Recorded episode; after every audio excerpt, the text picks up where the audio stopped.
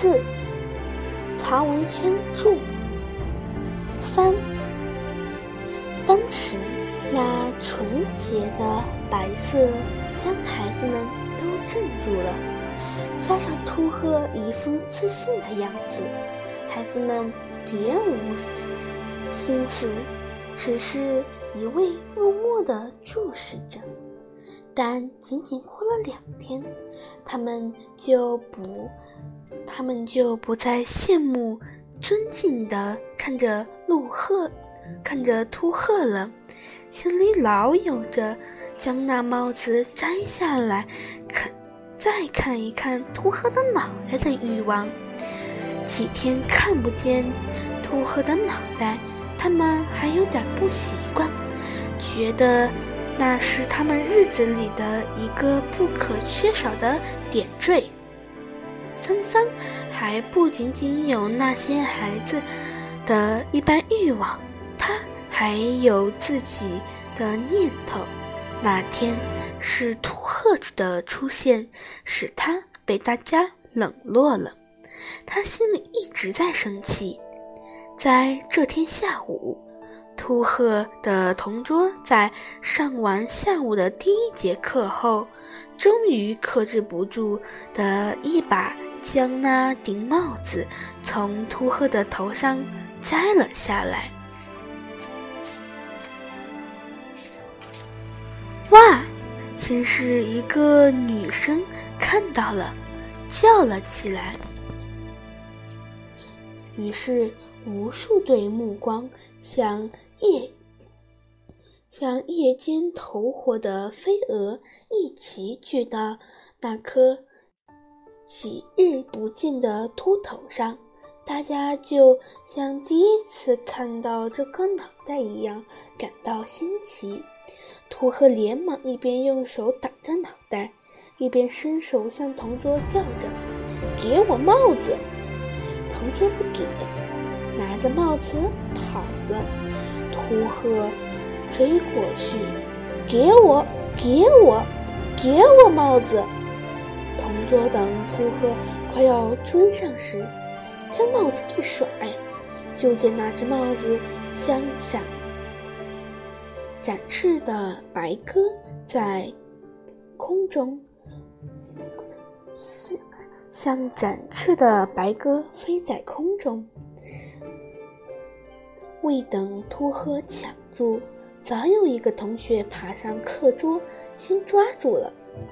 秃鹤又去追那个同学，等秃鹤快追上了，那个同学如法炮制，又一次将那顶白帽甩到空中，然后使秃鹤四处追赶，白帽就在空中不停地飞翔。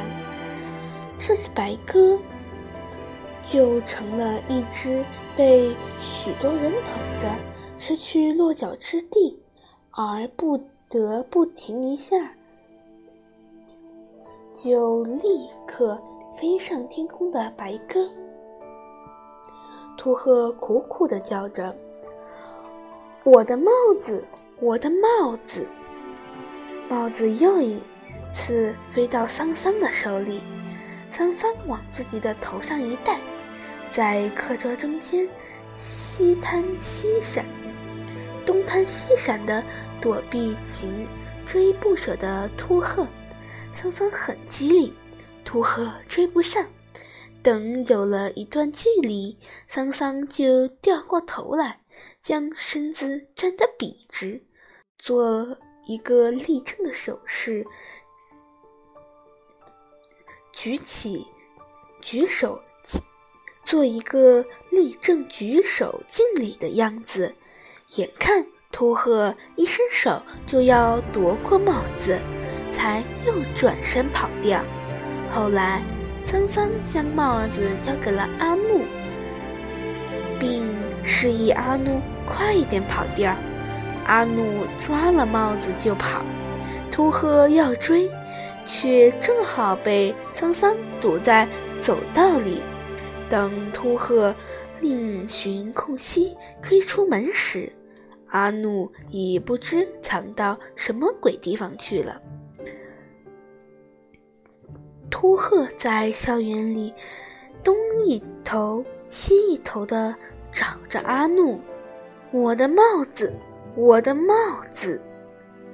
脚步越来越慢，越来越小，眼里已有了眼泪。阿怒却早已穿过一片竹林，重新回到了教室。桑桑对阿怒耳语了几句，阿怒点点头，抓了帽子，从后窗又跑了出去。而这时，桑桑将自己的书包倒空，揉成一团儿，塞到了背心里，从教室里跑出去。见了秃鹤，拍拍鼓鼓的胸前，帽子在这儿。转身往田野里，转身往田野跑去。秃鹤虽然已经没有什么力气了，但还是追了过去。桑桑将秃鹤引出很远。这时他再回头往校园看，只见阿努正在爬桅杆。阿怒只见阿怒正在爬旗杆，都爬上去一半了。秃鹤揪住了桑桑：“我的帽子！”桑桑说：“我没有拿你的帽子。”秃鹤依然叫着：“我的帽子！”我真的没有拿你的帽子。秃鹤就将桑桑扑倒在铁根上：“我的帽子！”他揪起桑桑的背心，见是一个皱巴巴的书包，打了桑桑一掌，打了桑桑一拳，哭了。桑桑哎呦叫唤了一声，却笑了，因为他看见那顶白色的帽子已被阿怒戴在旗杆那个圆溜溜的木疙瘩上。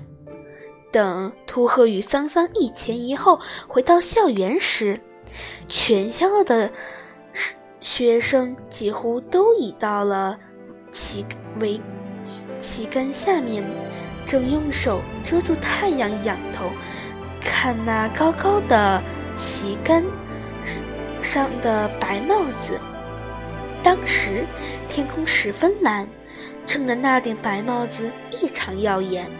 秃鹤发现了自己的帽子，他推开人群，走到桅杆下，走到旗杆下，想爬上去将帽子摘下来，可是连着试了几次，都只是爬了两三米就滑倒在地上，引到倒引得许多人大笑。秃鹤骑着。旗杆瘫坐着不动了，他的脑袋歪着，咬着牙，噙着泪。没有人在笑了，并有人开始离开旗杆。有没有风？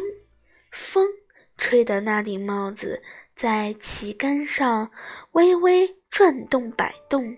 好像是一个人感觉自己的帽子是否已经戴正。蔡依伦老江一伦老师来了，抬头望了望旗杆上的帽子，旗杆顶上的，仰头望了望旗杆顶上的帽子，问秃鹤：“是谁干的？”孩子们都散去了。只剩下阿努站在那，啊，只剩下阿怒站在那里。你干的？蔡一蒋一伦问。阿怒说：“是。”秃鹤大声叫起来：“不是桑桑让人干的！”秃鹤站起来，打算将桑桑指给蔡蒋一伦看，桑桑却一矮身。